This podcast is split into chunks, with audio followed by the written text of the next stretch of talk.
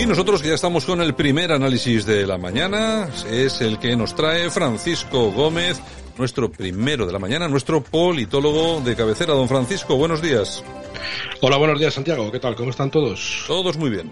Estupendo, pues vamos a hablar de todos los que están en el paro, como dijimos ayer y que nos quedó pendiente, ¿vale? Vale. Eh, comentamos, 129.000 personas eh, han dejado de formar parte de las listas del paro, el gobierno está muy contento, la ministra de Economía incluso llegó a decir que se ha recuperado el 80% del paro que se ha destruido durante la primera ola de toda la pandemia. Lo cual está muy bien, teniendo en cuenta que no sabemos cuánto se destruyó durante la primera hora de toda la pandemia y tampoco sabemos cuándo se acabó la primera hora. Pero bueno, ella estaba muy contenta.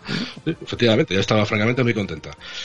Datos reales, porque al final hay que irse a los datos reales. Pues paro registrado 3.781.000 personas, otros no ocupados 311.521 y con, disponibilidad limitada 434.856. Esto hace un total de 4.527.000 a los que hay que sumar otros 542.000 en los ERTES y otros 458.000 de los que son autónomos en cese de actividad. Total, 5.528.000 personas que quieren trabajar y no pueden, con lo cual pues eh, hay que decir que es una cifra espeluznante. En cuanto al, crecimiento o la disminución, mejor dicho, por los 129.000 que se han incorporado, pues eh, nos podemos ir o retrotraer a las cifras del 18, del 19 y digamos que incluso hasta el 15, comparándolos eh, numéricamente. O sea, pero poco más, o sea, no es, no es, no es para, para todo lo que andan diciendo, no es un despegue de la economía, al final es lógicamente el rebote de que haya eh, parte de la hostelería que puede abrir hasta más tarde. Ah, ah, y bueno, ya veremos, porque como todos ustedes saben, hay un nuevo conflicto en administrativo o entre administraciones que menudo tiene formado el amigo IZ y su ministerio y por supuesto el de sanidad. Pero bueno, al final lo importante es que son 5 millones y medio de personas que no pueden trabajar, que seguimos estando en un 25% de la población activa. O sea que fíjate las cifras como están, ¿no? Otro tema importante es el tema de la de la operación Kitchen. Bueno, esto es un tema del que es casi mejor no meterse porque ya conocemos que Rajoy hasta diciembre aproximadamente no le va a tocar declarar, pero que, bueno, pues como está metida por medio Cospedal, que es un, hasta hace poco, cargo importante en el Partido Popular, pues sí que es interesante mm, sacar algunas conclusiones. Hace cuatro meses aproximadamente hay que recordar que Pablo Casado dijo que no volvería a hablar nunca más de la corrupción del partido porque yo soy un recién llegado y por lo tanto no soy responsable de lo que haya pasado anteriormente.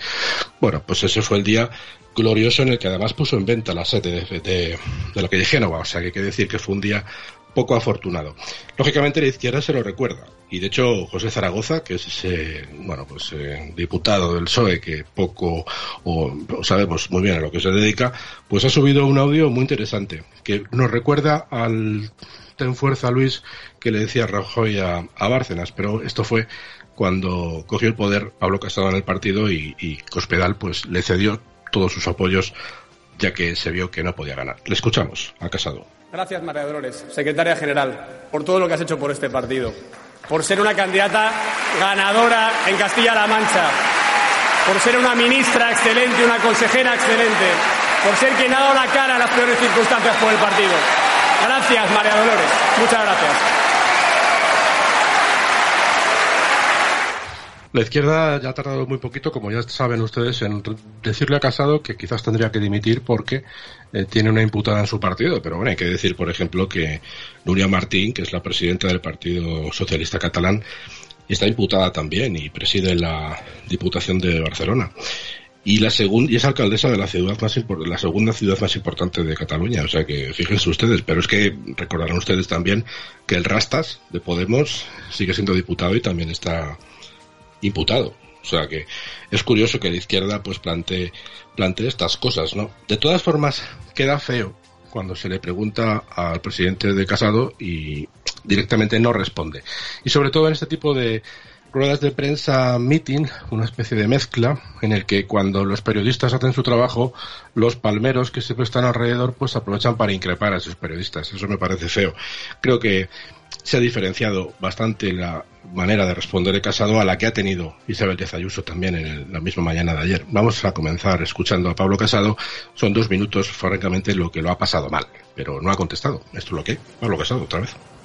Hola, buenas tardes. Eh, Rocío Martínez, de Informativos Telecinco. Señor Casado, quería preguntarle por otro asunto, por la imputación de María Dolores de Cospedal.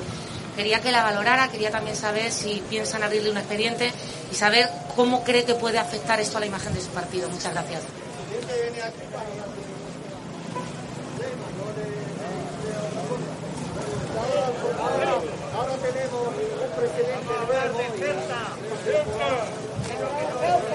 Bueno, eh, estoy bastante de acuerdo con, esos caballeros. Yo hace cuatro meses dije que no iba a volver a hablar de cuestiones que no me corresponde valorar, que nada tienen que ver con mi responsabilidad como presidente del Partido Popular y mucho menos que tenga que ver con las preocupaciones que ahora tienen los españoles y la necesidad de soluciones como las que hoy hemos venido a aportar.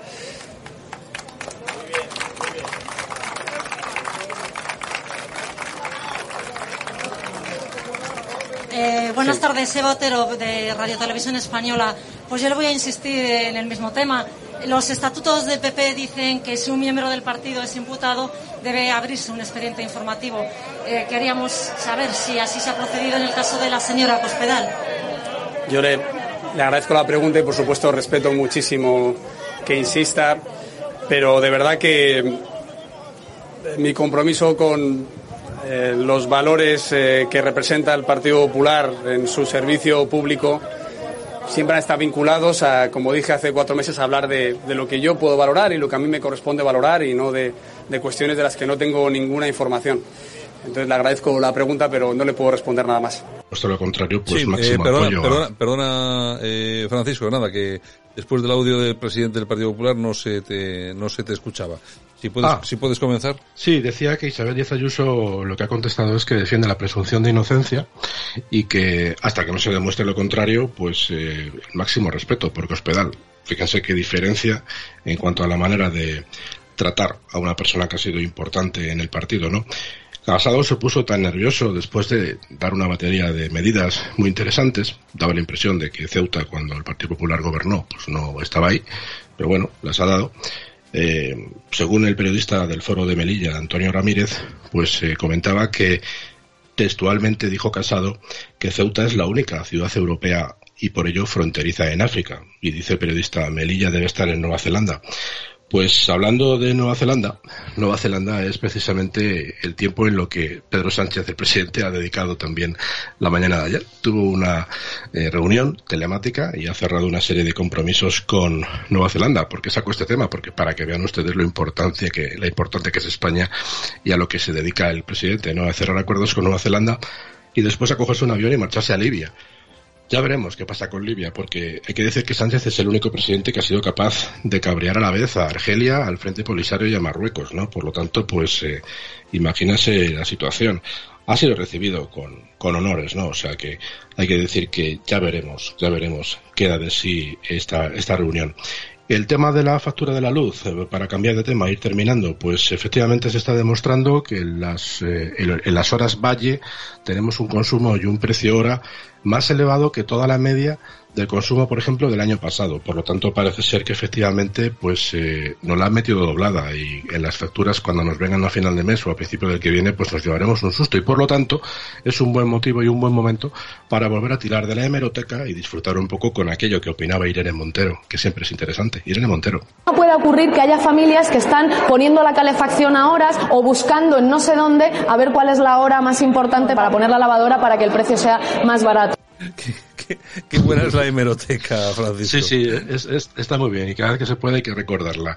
Y como comentábamos ya para finalizar al principio de la intervención, recordarán ustedes que, bueno, pues que el, ministro, el Ministerio de Sanidad quiere apretar las clavijas de nuevo a las autonomías para provocar el cierre o, clausurar antes los establecimientos, sobre todo los, bares de copas, discotecas y, bueno, pues cerrar un poco, acotar un poco los horarios, bueno, pues porque se supone que según ellos dicen que hay que ser más agresivos. Se produce en un momento precisamente en el que mejor hemos estado, comparando la cifra de fallecidos y de la incidencia, ¿no? Estamos a niveles, pues, de, agosto, de julio del año pasado. Bueno, pues eh, da la sensación de que con esta nueva presión hacia las comunidades autónomas, ya que varias han dicho que no van, no van a cumplir lo que diga el Ministerio de Sanidad y que se van a poner en rebeldía, pues da la sensación de que lo que se quiere es tapar un poco la situación, ¿no? La situación de todo lo que la crisis política actual pues eh, mantiene al gobierno en jaque. Vamos a escuchar a Isabel Díaz Ayuso y con esto terminamos eh, sobre el posicionamiento, por lo menos que Madrid va a tener, además de lo que ya ha declarado, por ejemplo, el País Vasco, eh, Galicia, Cataluña o incluso también Murcia, Andalucía, o sea que son varias las que han dicho que no. Isabel Díaz Ayuso. Gracias. No es una cuestión de rebeldía porque la rebeldía significa ir contra las normas establecidas y esta norma no es de obligado cumplimiento y no se puede imponer por varios motivos. En primero, lo que quiero dejar claro es que Sánchez está utilizando la pandemia para ocultar las subidas de impuestos, la subida de la luz y, sobre todo, para conseguir dinero de manera vergonzosa.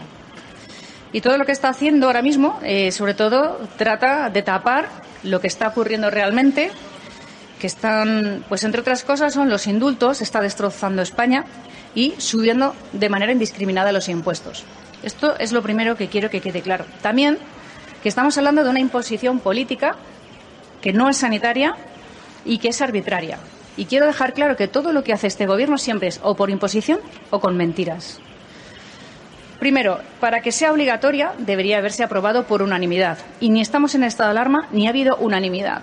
Y las comunidades autónomas que estamos en contra de esta norma que viene tarde y que no se basa en ningún informe sanitario, nosotros juntos representamos a más de 30 millones de españoles. Díganme qué unidad es esa a la hora de intentar imponer una norma de esas características. Eso se hace en un Parlamento, eso por lo menos en una democracia se hace de esta manera. Por tanto, esta imposición llega tarde y desde luego se vuelve a cebar con la hostelería, que conmigo no cuenten para arruinar a más ciudadanos, ni hosteleros ni comerciantes. Bueno, don Francisco, mañana regresamos. Venga, un fin de semana. Venga, bueno, oh, pues es verdad, mañana regresamos, ¿no? Regresamos el lunes, claro. Sí, ya me querías, ya me querías el trabajar mañana. Venga, hasta el lunes. Un abrazo, hasta el lunes.